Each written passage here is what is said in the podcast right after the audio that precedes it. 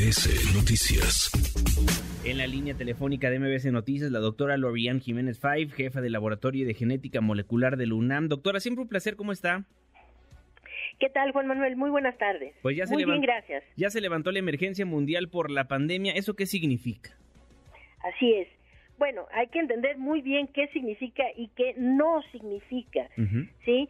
Es decir, eh, ahora, desde luego, como el reportaje que acaban de, de pasar al aire, creo que muy acertado, eh, informó, desde luego que COVID-19 es una enfermedad que llegó para quedarse. Sí. Es una enfermedad que sigue afectando a millones de personas alrededor del mundo y que sigue cobrando demasiadas vidas. Es decir, en muchas partes del mundo, COVID-19 se volvió una de las principales causas de muerte y eso no ha cambiado. Es decir, la enfermedad está aquí, llegó para quedarse, pero sin duda, sin duda, estamos en una situación pues muy dis- distinta a la que teníamos en 2020, en 2021, eh, antes de que tuviéramos una vacunación relativamente amplia de la población y antes de que, por desgracia, en algunas poblaciones como la nuestra, hubiera una infección masiva de la población, ¿no?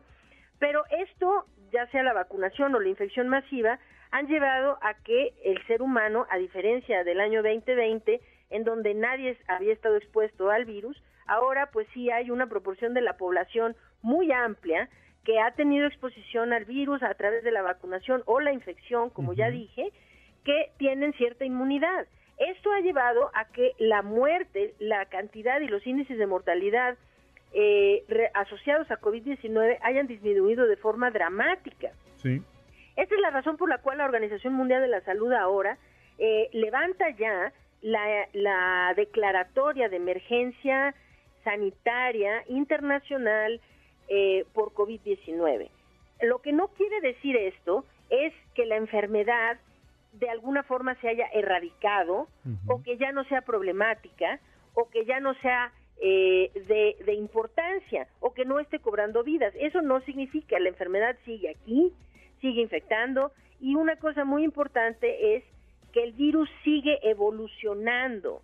Esto quiere decir que es in- importantísimo que los gobiernos de cada país sigan manteniendo una vigilancia del estatus y la evolución del virus, así como de los contagios por la enfermedad, las personas hospitalizadas y las muertes por COVID-19, para tener una idea cuando se entra en eh, picos, algo similar a lo que se hace la vigilancia para influenza, vamos a decir, ¿no?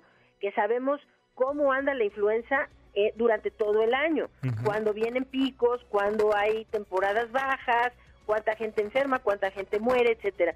Se tendrá que llevar este tipo de vigilancia ya eh, de- para eh, durante el resto del tiempo eh, para COVID-19 porque pues la enfermedad llegó para quedarse y aquí sigue pues siendo todavía un problema de salud importante. Sí, me encantó esta comparación para que la gente lo tome en cuenta. La influenza nos vacunamos todos los años y va a seguir siendo así para la COVID-19, ¿no? Para el virus SARS-CoV-2.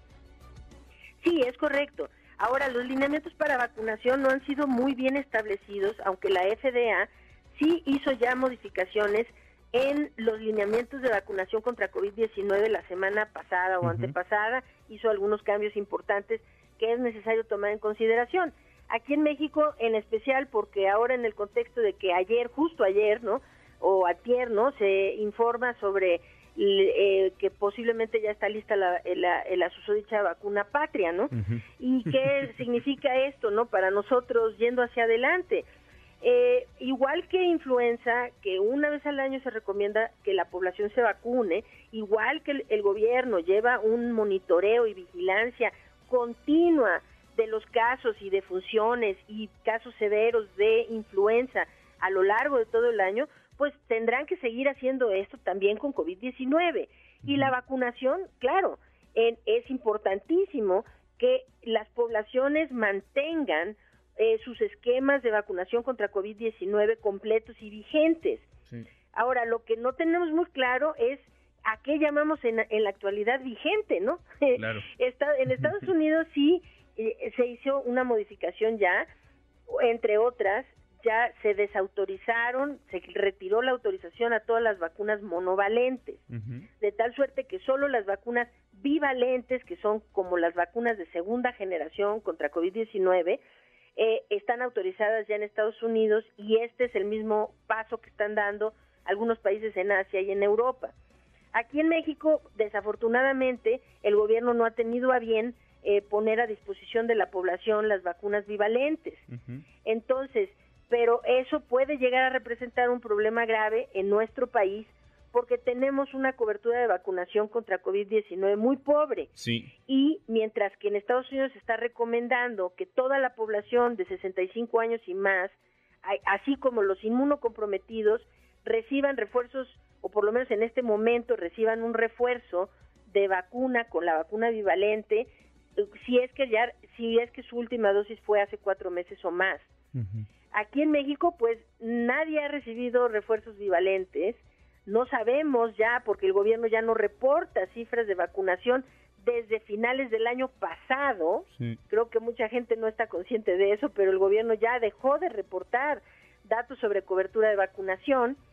Y bueno, cuando la última, en los últimos reportes que hizo, eh, nos habíamos quedado en el 64% de cobertura queriendo decir que hay muchos millones de mexicanos que no han terminado su esquema de vacunación o siquiera recibido una sola dosis. Y desde luego, pues esto tiene que ser considerado en particular en las temporadas cuando anticipamos que COVID va a volver a repuntar y esto pues se espera principalmente en los meses invernales. Sí, por eso me llama mucho la atención lo que sucedió este viernes en Palacio Nacional, donde dice el presidente López Obrador que la próxima semana se podría dar el anuncio del fin de la emergencia sanitaria por la COVID-19, pero pareciera tal vez en papel sigue la emergencia sanitaria, porque en México hace mucho se levantó, ¿no? No, no, bueno, en nuestro país eso es, es irrisorio, de verdad. No solamente es irrisorio, sino es un, un comentario, o sea, que, que yo creo que es incluso cínico, ¿no? Es cínico que el presidente diga que van a evaluar a ver si levantan la emergencia sanitaria la semana próxima, ¿no? A ver, perdón, este país no ha manejado esto como una emergencia sanitaria casi desde el principio, ¿no? Es decir, aquí nunca nada de lo que se tuvo que haber hecho se hizo. Nunca las autoridades recomendaron adecuadamente el uso de medidas preventivas como el cubrebocas, como la ventilación de espacios cerrados. Es decir, la vacunación aquí ha sido un absoluto desastre. No hemos tenido ni la suficiencia ni la calidad de vacunación que debimos haber tenido. Aquí los menores de 5 años nunca han recibido una sola dosis de vacuna, ¿sí? Los menores de edad, todos, los que sí se han vacunado, que son los de 5 a 18 años o 17 años, no han tenido refuerzos. El resto de la, los adultos mayores, la última vez que tuvieron un refuerzo fue hace más de un año y medio.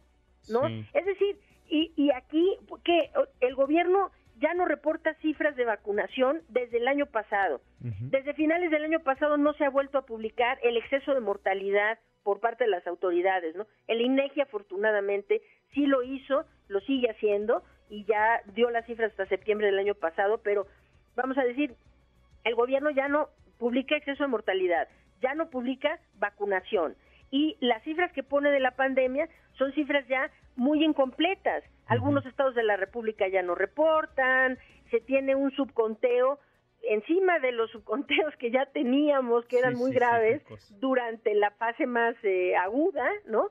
Eh, ahora pues es, es, este, es un caos, ¿no? Entonces, si me están diciendo que va, bajo esas condiciones estábamos en estado de emergencia, pues caramba, yo creo que este pues es para reírse un rato, ¿no?